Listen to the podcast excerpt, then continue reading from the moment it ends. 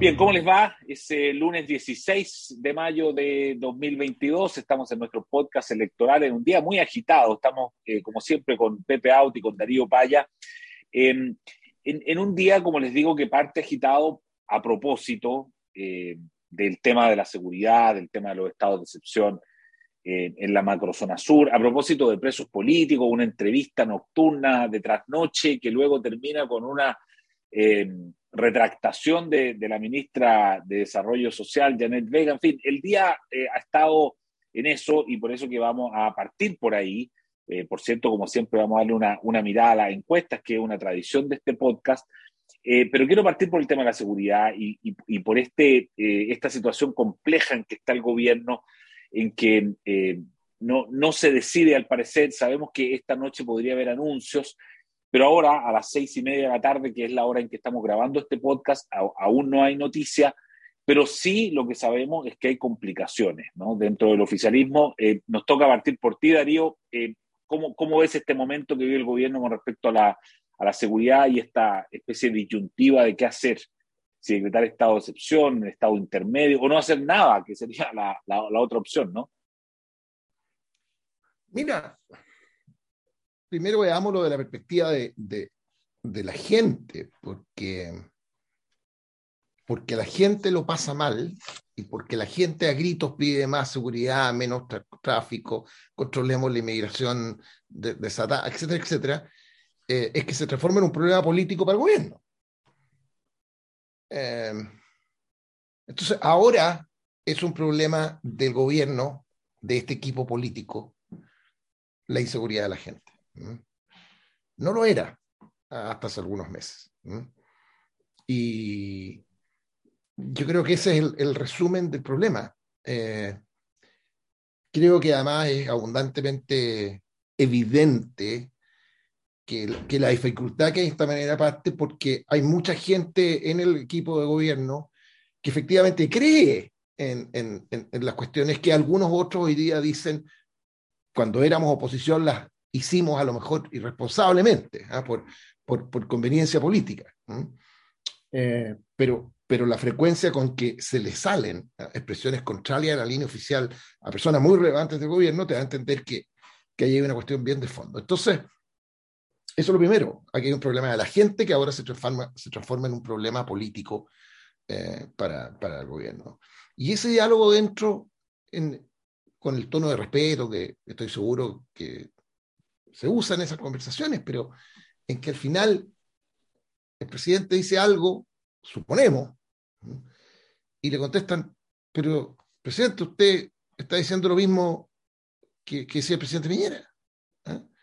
Eh, y mi posición es la misma que usted tenía hace cinco meses atrás, seis meses atrás. ¿ah? E, ese es el nudo. Eh, mm. Yo me atrevería a decir, y con esto termino, Eduardo, que el problema, el problema que tiene Chile, en primer lugar, es tan profundo. Y la, la separación entre el sentido común y la línea política que el propio presidente Boric caminó cuando estaba en la oposición, de oponerse a normas para terminar con el robo de madera, la, la, la proteger la, la, infraestructura crítica, etcétera, etcétera ese divorcio es tan profundo que, que para salir de esta encrucijada hoy día, no, el gobierno, creo yo, y es lo más fácil decirlo, digamos, eh, pero esto no es una cuestión de matices, de correcciones chiquititas. Yo creo que aquí el presidente da una señal a su gobierno, a su gabinete, a sus partidarios, de que hay que hacer un giro profundo o este va a ser un, un problema permanente. ¿Eh? en que lo que aparentemente creen muchos y lo que han dicho en el pasado va a estar todos los días generándoles un divorcio con el sentido común de los chilenos. Pepe, ¿cómo lo ves? Sí, mira, eh, la, tensión por, por eh, en torno a, comillas, la presencia de militares en, en el resguardo de la seguridad de la Araucanía, y el debate sobre si existen o no existen presos políticos, eh, revela que Primero que persiste naturalmente un cierto sentido común de apruebo de dignidad y lo que está en torno al gobierno de Boric, a pesar de que hubo un cambio de línea oficial. Porque si no hubiera habido cambio de línea y existieran presos políticos, el presidente estaría en la obligación de decretar un indulto a los presos políticos. De hecho, tiene la posibilidad eh, técnica y jurídica de hacerlo.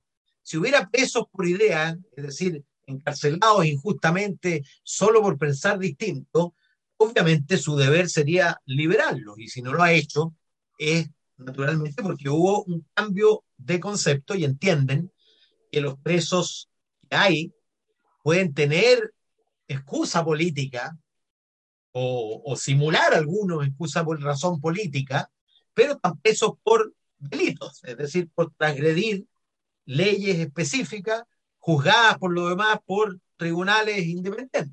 En consecuencia, eh, hubo un cambio de la línea oficial y también hubo un cambio de la línea oficial respecto de la lucha y la oposición encarnizada contra, comillas, la militarización del Gualmapu, que fue el corazón del discurso durante un tiempo determinado, largo, por lo demás.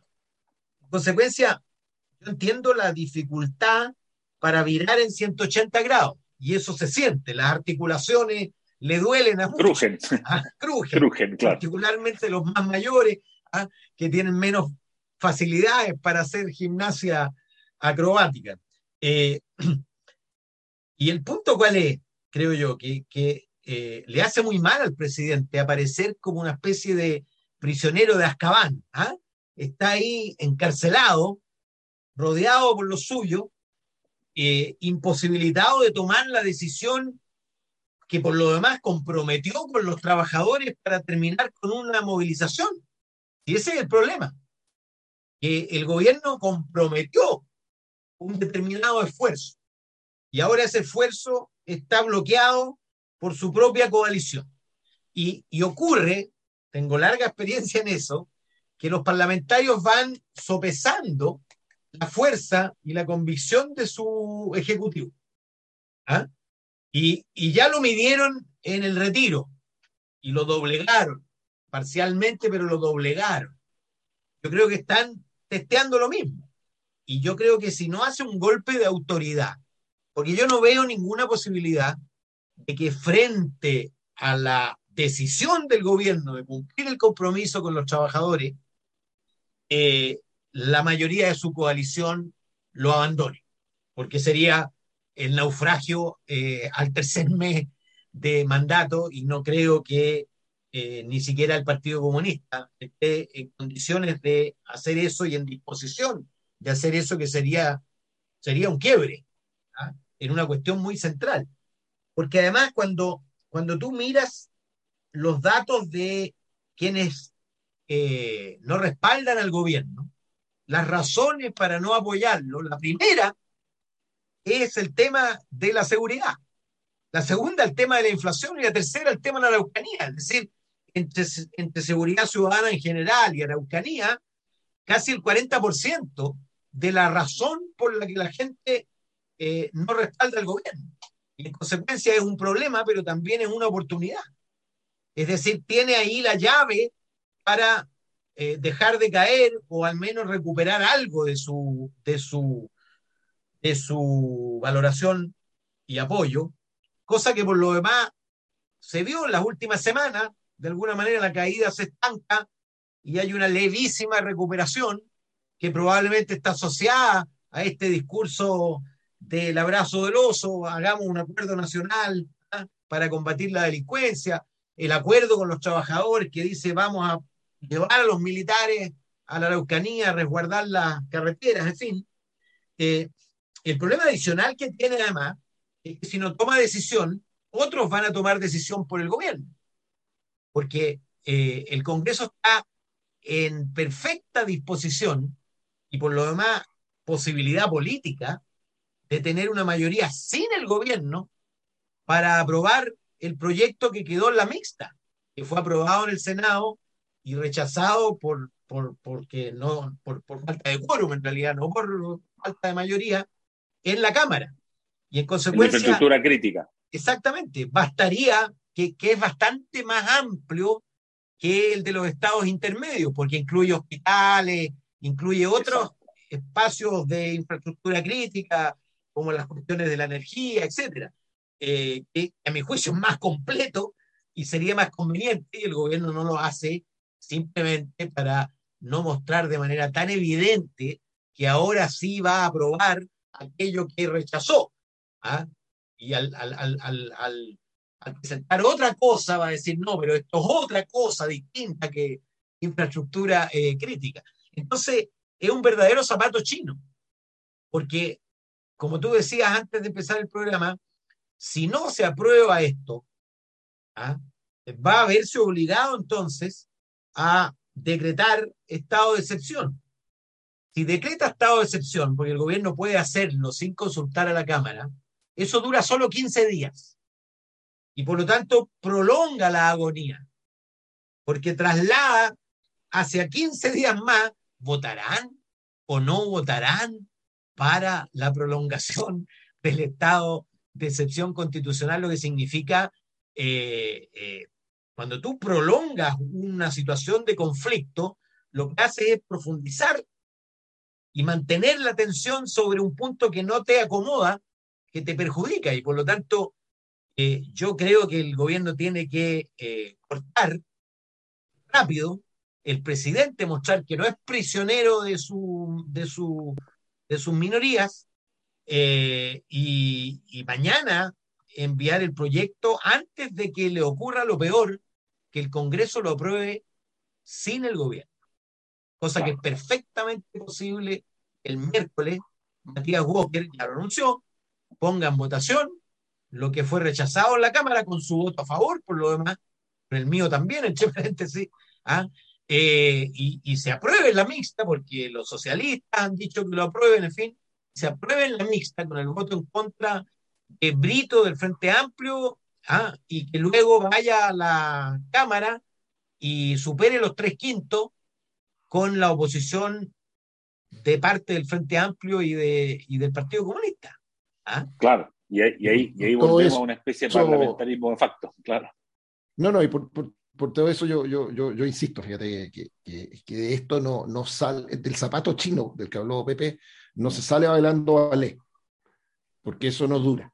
¿ah? Aquí tiene que haber una, una, una línea gruesa eh, y un esfuerzo de, de, de, la moneda por ordenar al, al, a las fuerzas políticas que lo apoyan, porque, mira, ya cuando, cuando el ambiente está... Mira, el Partido Comunista hoy día no es un comentarista desde la oposición, es parte importantísima del gobierno. Entonces, cuando tú tienes a, a, a alguien de la envergadura política, de la relevancia política de TIE, empezar a, caer en el realismo mágico, pero a la, norcoreana a esta altura. ¿no?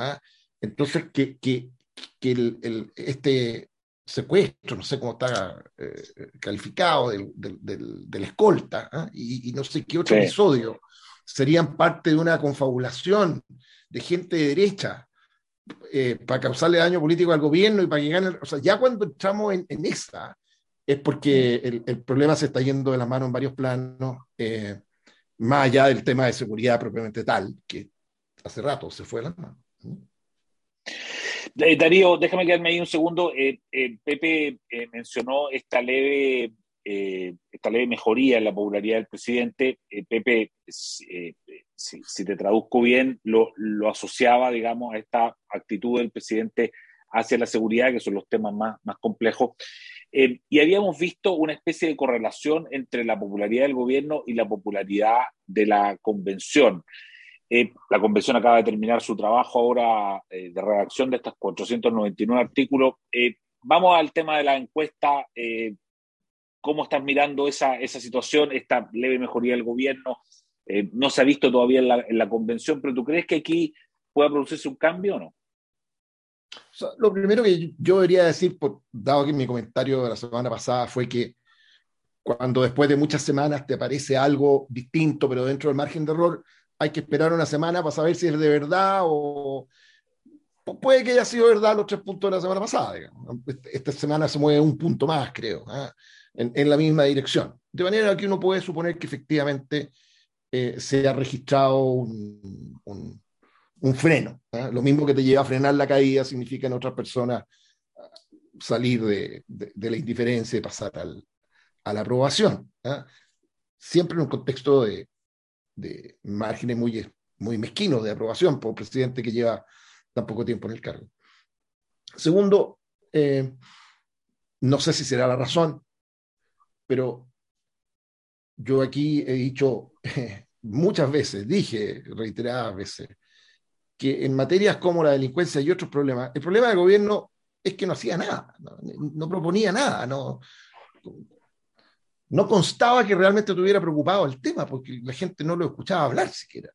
Bueno, en medio de todo esto enredo y que se ponen de acuerdo, que, en fin, pero lo, aunque lo que llega a, los noticiarios y a la noticia de la gente es el conflicto y el enredo y la falta de claridad política, bueno, al menos asociado a un tema relevante para las personas, y eso puede ser eh, una, una, explicación para cierto, cierto repunte. ¿eh?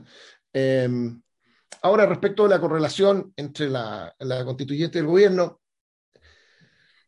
en la medida que, que se acerque el plebiscito respecto de la, del proyecto de, constitución, eh, yo, yo creo que uno, a ver, de que la correlación va a existir, sí, de, que cualquiera de las dos muy populares son una mochila para el otro, también, ¿ah?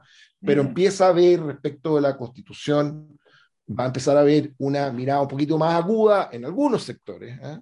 eh, no en toda la gente ni mucho menos, respecto del proyecto mismo. ¿ah? En particular, creo yo que hay mucha gente que votó a prueba, que está profundamente desilusionada de lo hecho por la constituyente, eh, no solo por, por cómo se han comportado algunos y más de un espectáculo que está además, eh, no solo por, por lo mal que les puede haber quedado eh, desde una perspectiva técnica, no solo por, por muchas de las normas y, cuestiones que eh, pueden resultar siendo, yo creo que van a, si se aprobaran, muy dañinas para la gente, pero una cuestión mucho más básica y, profunda.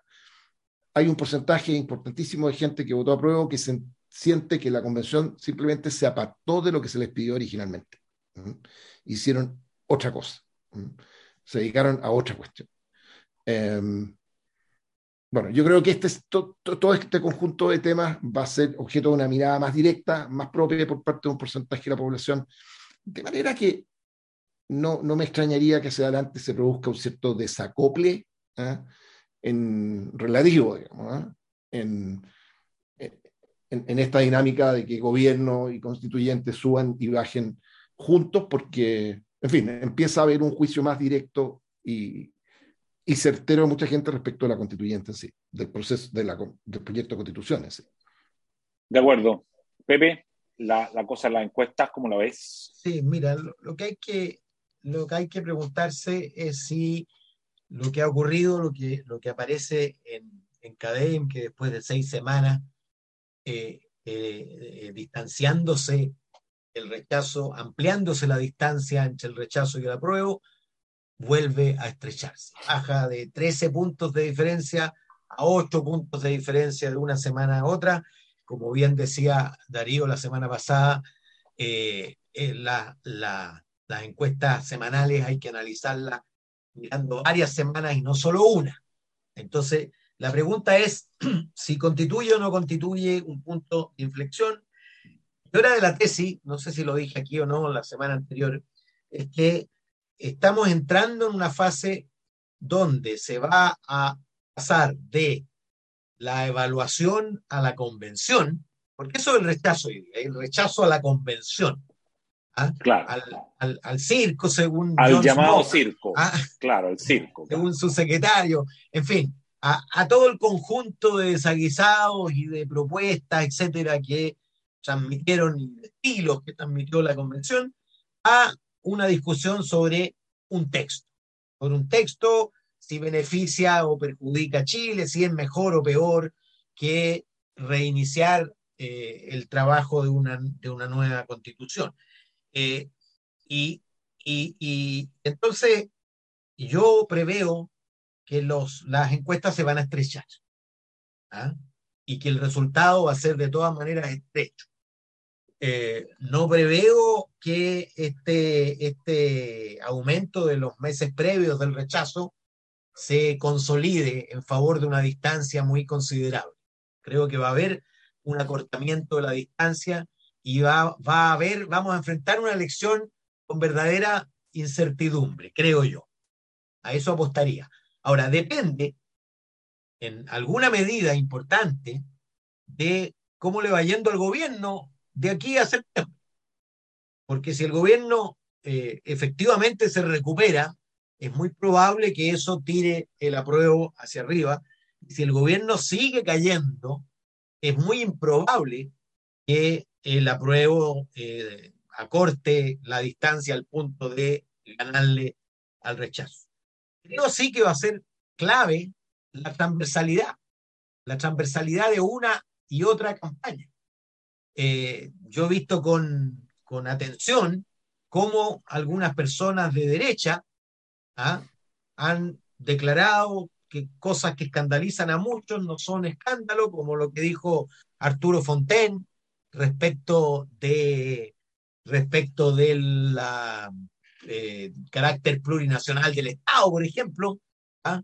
eh, de cómo algunos personeros muy críticos a la convención han ido ajustando su discurso eh, y adoptando un discurso más bien de resignación, de decir, mire, eh, más vale que, aprobemos esto porque la posibilidad de que la derecha eh, dé paso a una verdadera reforma es nula, en fin, y, y, por lo tanto no se sabe todavía cuál será, y a mi juicio eso es clave, ¿Cuánto protagonismo van a tener en la campaña del apruebo los actores, perdón, en la campaña del rechazo, los actores del apruebo del 2020?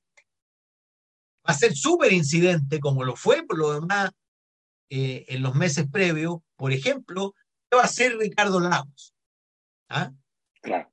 Y personeros como, como eso, es decir, ¿qué va a hacer el espacio ese de centro izquierda razonable que naturalmente se ha dividido en este... ¿ah? Hay algunos que han dicho cualquier cosa mejor, otros han dicho no, esperemos el texto para ver. Eh, y, yo creo que la estrechez del resultado y, y el desbalance en una u otra dirección va a depender de manera muy determinante, fíjate, del posicionamiento que tome el entramado de voces de centro izquierda y de centro en este debate. Y para eso es muy determinante también la claridad y consistencia del compromiso de la derecha a reformar al camino de nueva constitución, aún ganando el rechazo. El rechazo, claramente. Claro, porque... Ah. Sí. Sí, dele, nomás. nos queda un, un, minutito, pero termina nomás. Sí es que iba a apuntar que una razón adicional para lo que dice Pepe eh, es que cuando la gente empiece a buscar los derechos sociales, y no me quiero meter en, el, en, el, en la sustancia del tema constitucional, ¿ah? pero al final en las cosas que la gente entiende por, por derechos sociales. ¿ah? De los 499 artículos, al final se tiene que conformar como, y de verdad son muy poquitas líneas, ustedes hacen ejercicio eh, y, bastante discutibles en sí. ¿ah? Eh, entonces, eh, cuando esa, desde la perspectiva de un tremendo porcentaje de la población, que, se embarcó en este proceso con la mirada puesta en eso, ¿ah? y hay muy poquito que ofrecerle, a la hora incluso de debatir esos temas, eh, aumenta la relevancia de lo que está pasando con el gobierno y el ambiente político en general. Claro. Oye, le propongo que la próxima semana nos metamos un poquito porque nos comió un poco el programa el tema de la seguridad, que obviamente es, es hoy día ¿no? Lo, lo, más urgente para las personas, pero la próxima semana los invito a que nos metamos un poquito en el texto, en los 499 artículos, en fin, le demos una, una buena vuelta, yo creo que es una buena idea hacerlo, ¿no? metámonos desde el punto de vista de la incidencia que pueden tener electoralmente cada uno de ellos. Eso es, es una buena idea. Oye, y, y, lo otro, hay que invitar a todas las personas que nos están viendo, que son muchas, ustedes saben, al lanzamiento del libro de Pepe Out que tenemos este miércoles. Ahí mira, mira cómo lo tiene, ahí está. Oye, es un libro grueso, ¿ah? Mira, mira, muéstralo de lado. E, es, como una, una, Biblia, así, ¿no? Eh, así es que eh, está, con letra, está con letra legible por adultos, adultos mayores. ¿Ah? Para nosotros, para los mayores, para los mayores de 50. Es, para, competirle a la, a la, al texto de la constituyente. Exactamente. No, anda por ahí, anda por ahí. El doble, son 160 no la constituyente, esto tiene 390. ¿ah? No se puede ser menos. Oye, eh, así que nada, pues estoy invitado el día miércoles al lanzamiento también por nuestro canal de YouTube, desde luego, y el próximo lunes nos reencontramos Pepe y Darío. Así que muchas gracias. Miércoles a las 18 horas. A las 18 horas del miércoles, así es. Buena semana. Haz que estos contenidos lleguen más lejos haciéndote miembro de la red Libero.